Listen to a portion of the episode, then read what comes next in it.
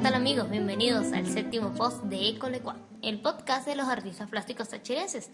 Le acompañamos Yestony Ramírez y quien les habla Chani Vivas en la edición, producción y montaje. Hoy les hablaremos de Miguel Márquez, pintor y escultor, exalumno y ahora director de la Escuela de Artes Plásticas de la ciudad de San Cristóbal, Valentín Hernández Useche. Márquez nos cuenta cómo hoy define su estilo artístico. Yo hago muchos arrieros, pescadores de ríos, pescadores de mar, temas de toda la geografía nacional y siempre pues enfocando el sentimiento de nuestro pueblo, nuestras costumbres.